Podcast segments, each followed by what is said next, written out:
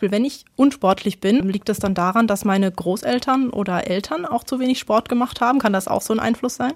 Tatsächlich gibt es ganz neue Studien, die sogar das annehmen lassen.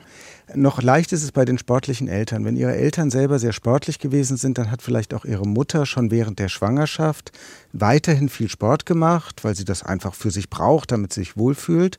Und da hat sich schon ihr, schon als, als Fötus, als sie noch im Mutterleib waren, ihr Stoffwechsel anders geprägt bei einem, als bei einem Menschen, äh, wo, sage ich mal, die Mutter nur im Bett gelegen hat und sich vielleicht wegen einer Risikoschwangerschaft oder keine Ahnung ähm, gar nicht bewegen durfte. Das verändert schon, das prägt schon den Fötus und verändert dieses Gedächtnis der Zellen so, dass hinterher zumindest die Wahrscheinlichkeit, ähm, dass ein sportlicher Mensch dabei herauskommt, größer ist als in einem anderen Fall.